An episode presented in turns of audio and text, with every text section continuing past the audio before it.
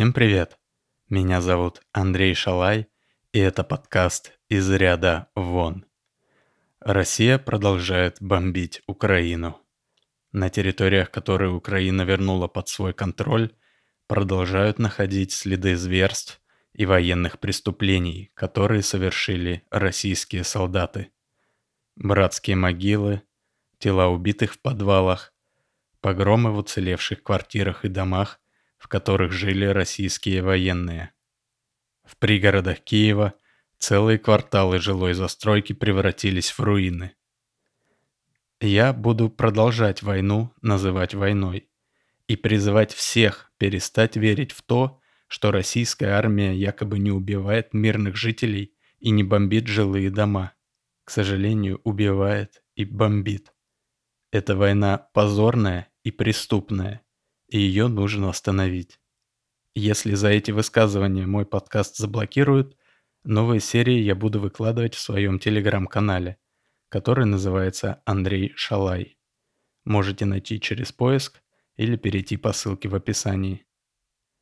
Я, кстати, теперь понимаю, почему российские официальные лица боятся называть происходящее войной и стыдливо прикрываются термином «специальная операция». Дело в том, что в Уголовном кодексе Российской Федерации есть статья 353 «Планирование, подготовка, развязывание или ведение агрессивной войны». Можете загуглить. В этой статье черным по белому написано «Планирование, подготовка или развязывание агрессивной войны наказывается лишением свободы на срок от 7 до 15 лет».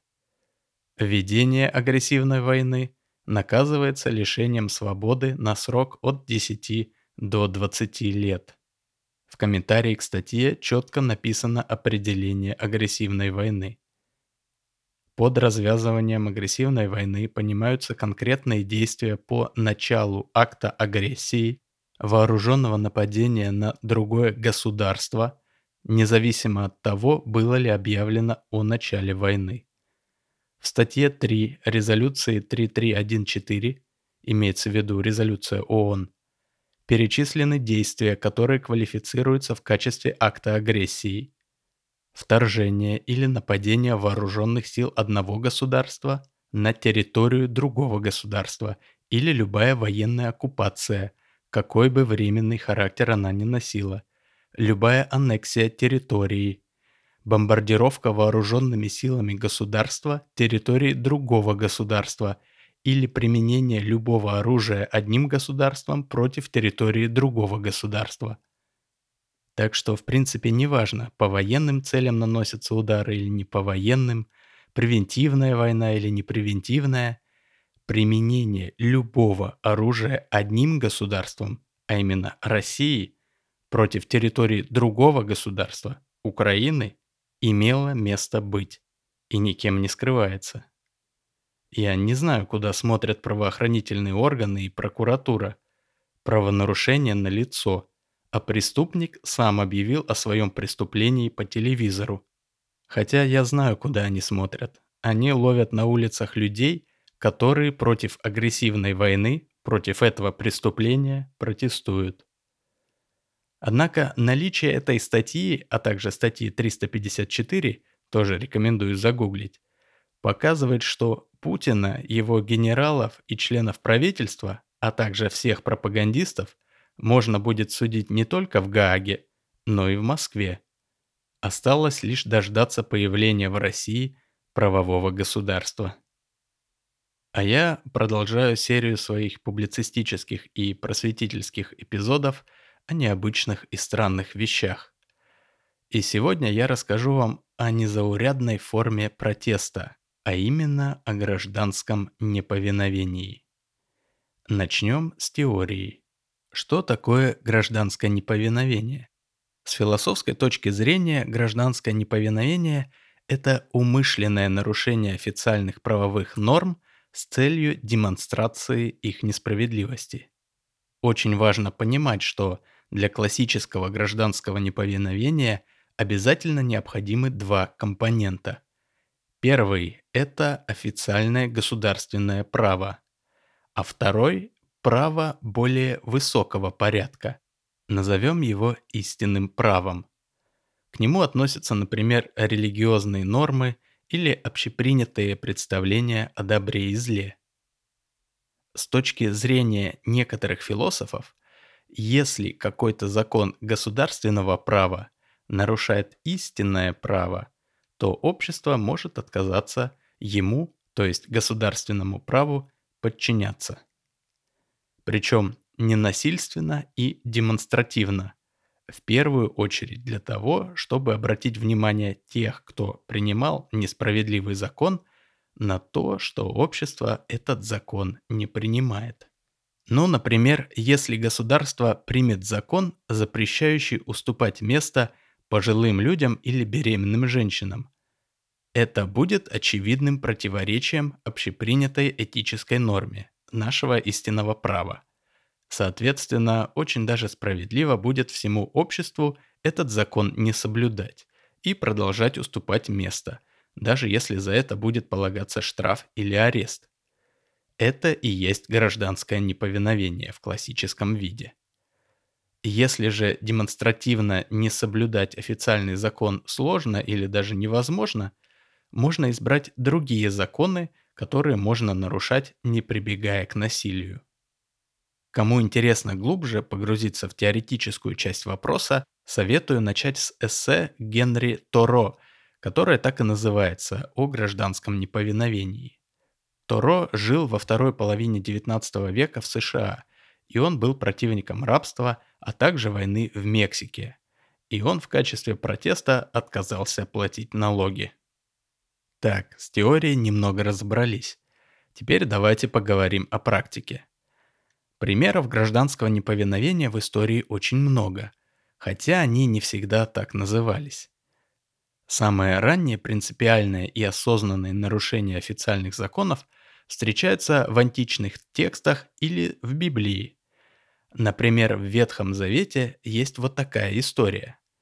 Царь египетский повелел повивальным бабкам евреянок, из коих одной имя Шифра, а другой Фуа, и сказал когда вы будете повивать у евреянок, то наблюдайте при родах. Если будет сын, то умершвляйте его, а если дочь, то пусть живет. Но повивальные бабки боялись Бога и не делали так, как говорит им царь египетский, и оставляли детей в живых. Вот такое классическое гражданское неповиновение.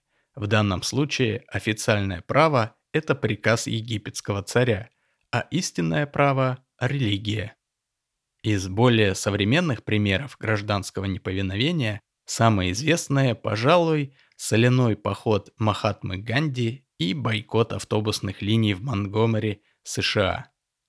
Соляной поход был одной из акций движения за независимость Индии от Британской империи в 1930 году. Тогда Махатма Ганди, будучи одним из лидеров движения, объявил о своем намерении идти из глубины страны к морю для того, чтобы набрать там соли. Дело в том, что в то время в Индии существовала британская монополия на соль, то есть добыча, транспорт или торговля солью требовали уплаты налогов в британскую казну. А Ганди сказал, что пойдет к морю и наберет там соли бесплатно. Так он и сделал. В путь он отправился с несколькими десятками последователей – но пока он шел к морю, почти 400 километров на минуточку, к нему примыкало все больше желающих поучаствовать в акции. В итоге к побережью вместе с Ганди прибыло несколько десятков тысяч человек. И Ганди, добравшись до цели, символично поднял с земли несколько кусочков соли, выпаренной из морской воды. Тем самым он призвал индийцев не подчиняться британским законам и добывать соль самостоятельно, а также продавать ее, не платя налог. Британцы оценили символизм акции и вскоре посадили Ганди, а также тысячи других индийцев, всех тех, кто последовал призывам нарушать закон. Но в итоге этот марш спровоцировал большое количество протестов по всей стране, и налог на соль в Индии отменили. Бойкот автобусов в Монтгомери другая история ненасильственной борьбы. Монтгомери – это город в штате Алабама, США.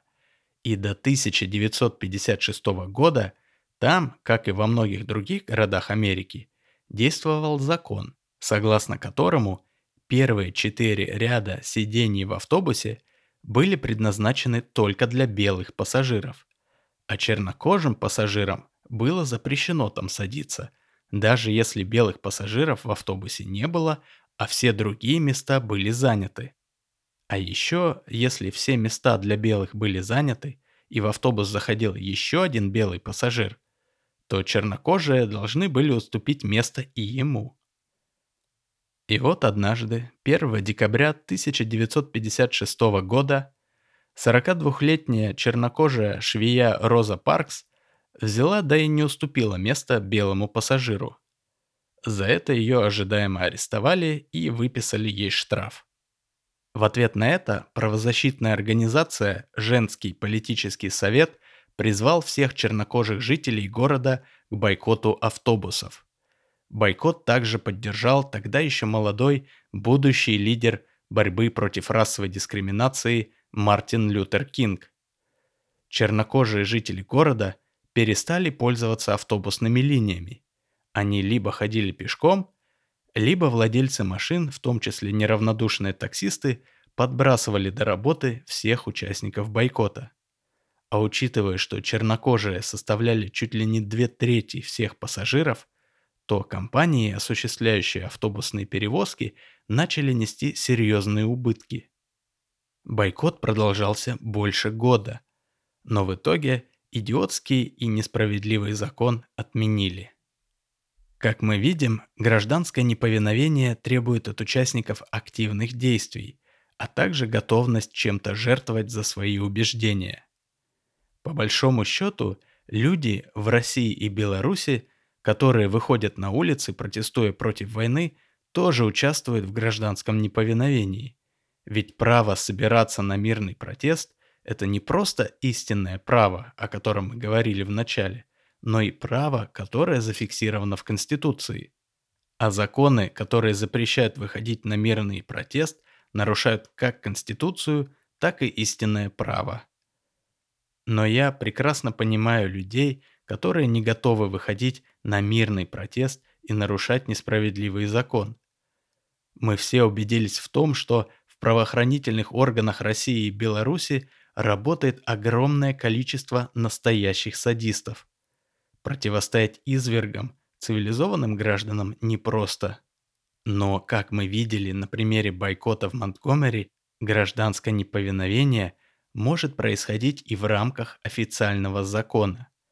Ведь в отказе пользоваться автобусом не было ничего криминального. Получится ли что-то подобное в России, покажет время. Ну, а на этом все. Не забудьте подписаться на мой телеграм-канал. Меня зовут Андрей Шалай. Пока и до связи.